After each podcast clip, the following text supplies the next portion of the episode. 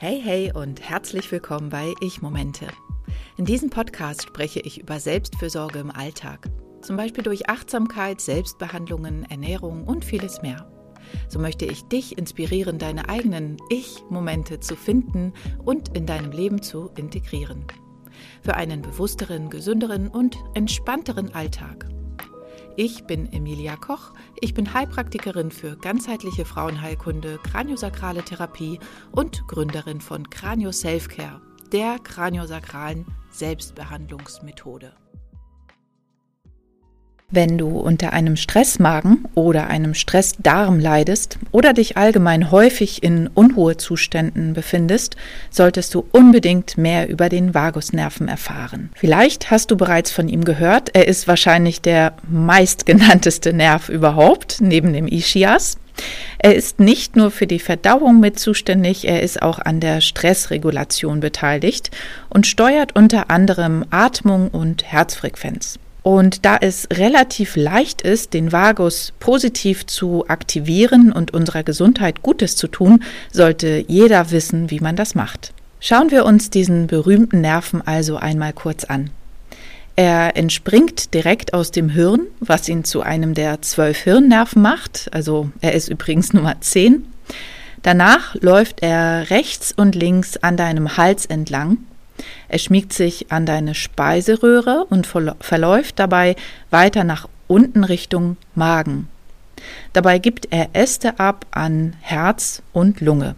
Beim Magen angekommen, innerviert er von hier aus auch die Leber. Also er versorgt Magen und Leber und die Leber ist ja unser größtes Entgiftungs- und Produktionsorgan und auf der linken Seite auch die Milz, die für die Bildung und Speicherung unserer roten Blutkörperchen zuständig ist, aber auch die Bildung von den weißen Blutkörperchen macht, die für die Immunabwehr zuständig sind.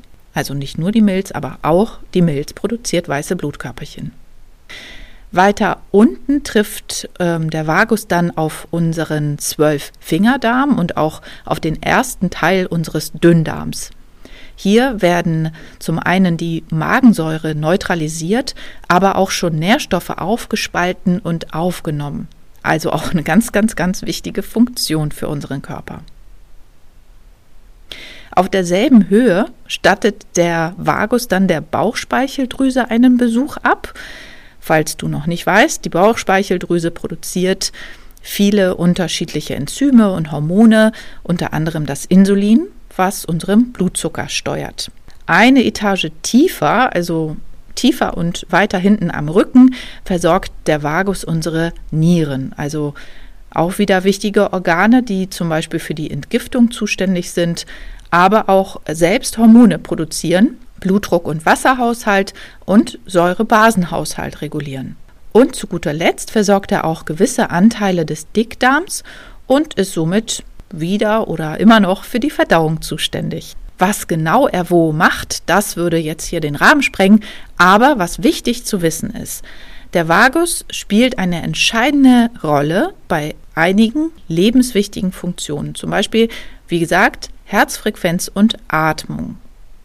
Hier beeinflusst der Vagus die Herzfrequenz und hilft, sie zu verlangsamen. Er steuert auch die Atmung und trägt zur Anpassung der Atemfrequenz bei. Also wenn du laufen willst, dann muss der Vagus ein bisschen zurücktreten, dann kommt nämlich ähm, eher das aktive Nervensystem zu tragen und du musst schneller atmen, ja, und der Vagus, der verlangsamt dann die Atmung und vertieft sie dann auch wieder. Der Vagus beeinflusst auch die Bewegung des Magens und die Sekretion des, der Verdauungssäfte. Also wenn der Speisebrei von der Speiseröhre in den Magen gelangt, muss sich das Ganze ja erstmal durchmengen. Die Verdauungssäfte müssen mit dem Speisebrei vermengt werden und die müssen auch überhaupt ausgeschüttet werden, wenn sie noch nicht genug vorhanden sind. Es spielt also eine ganz, ganz große Rolle bei der Verdauung. Dann für die Stressbewältigung ist der Vagus der Teil des parasympathischen Nervensystems, also für die Entspannung und für die Stressbewältigung ist er hier verantwortlich. Und eine aktive Stimulierung des Vagusnervs kann also Stress reduzieren. Tatsächlich ist der Vagus auch zuständig für Entzündungshemmung. Er kann nämlich die Freisetzung von entzündungshemmenden Substanzen fördern und so die Entzündungsreaktion im Körper beeinflussen. Und zu guter Letzt, er ist auch wichtig für unsere emotionale Gesundheit, denn ein gesunder Vagus ist mit emotionaler Stabilität und einem geringeren Risiko für Angst und Depression verbunden. Wenn der Vagus nicht aktiv ist, weil er durch den aktiveren Teil unseres Nervensystems, also dem Sympathikus, unterdrückt wird, dann haben wir Auswirkungen auf die ganzen eben genannten Organe. Ein Beispiel dafür ist zum Beispiel die flache Atmung. Wenn wir gestresst sind, atmen wir eher flach und oberflächlich. Das macht der Körper ganz automatisch. Denn früher, als wir vor Feinden oder gefährlichen Raubtieren weglaufen mussten, brauchten wir keine Bauchatmung, sondern die schnelle, flache Atmung, die unsere Muskeln schnell mit viel Sauerstoff versorgt. Die flache Atmung ist aber nicht für die Dauer angelegt, also sollte nur für die Akutphasen aktiv sein. Heutzutage atmen also viele, viele Leute einfach leider falsch, nicht tief in den Bauch hinein. Ein anderes Beispiel, was viele von uns mindestens einmal hatten, ist Durchfall bei Stress ob bei Prüfungen oder Bewerbungssituationen oder bei manchen auch in schönen Situationen, die aber einfach zu aufregend sind, wie zum Beispiel Geburtstage oder Urlaubsreisen. Kommen wir also zum Praktischen. Wie aktiviere ich denn nun den Vagusnerv? Hast du schon mal davon gehört, dass Essen beruhigt? Das stimmt tatsächlich. Allerdings empfehle ich dir jetzt nicht viel zu essen, sondern zu trinken. Und zwar Wasser oder Tee. Denn das hat einen ähnlichen Effekt und nebenbei trinkst du auch noch mehr als sonst. Also empfehlenswert ist lauwarmes Wasser oder eben Tee, denn durch den Schluckakt massieren wir sozusagen den Vagus von innen und die Wärme aktiviert zusätzlich. Dazu komme ich später noch. Dann die tiefe, bewusste Bauchatmung. Wie bereits erwähnt, atmen die meisten von uns viel, viel zu flach. Also Lege beide Hände auf deinem Bauch, gerne so um den Bauchnabel herum, dann atme tief durch die Nase ein, lasse dabei den Bauch ganz dick werden und dann langsam durch den Mund aus. Du kannst auch die Lippenbremse dazu einsetzen, also die Lippen etwas zusammenpressen und die Luft ganz langsam hinausdrücken. Und die Lippenbremse kannst du gleich mit meinem nächsten Tipp verbinden, dem Summen, Brummen oder Singen. Durch die Vibration, die das in deinem Hals erzeugt, wird auch wieder der Vagus aktiviert und du entspannst dich. Apropos Entspannung, falls du es noch nicht kennst, ich habe ein Mini-Training für die kraniosakrale Selbstbehandlung erstellt. Dieses gibt es für 0 Euro, ich verlinke es dir in den Show Notes. Du findest es aber auch unter gratis auf meiner Webseite. Mit den einfachen Techniken kannst du sofort und ohne Vorkenntnisse beginnen.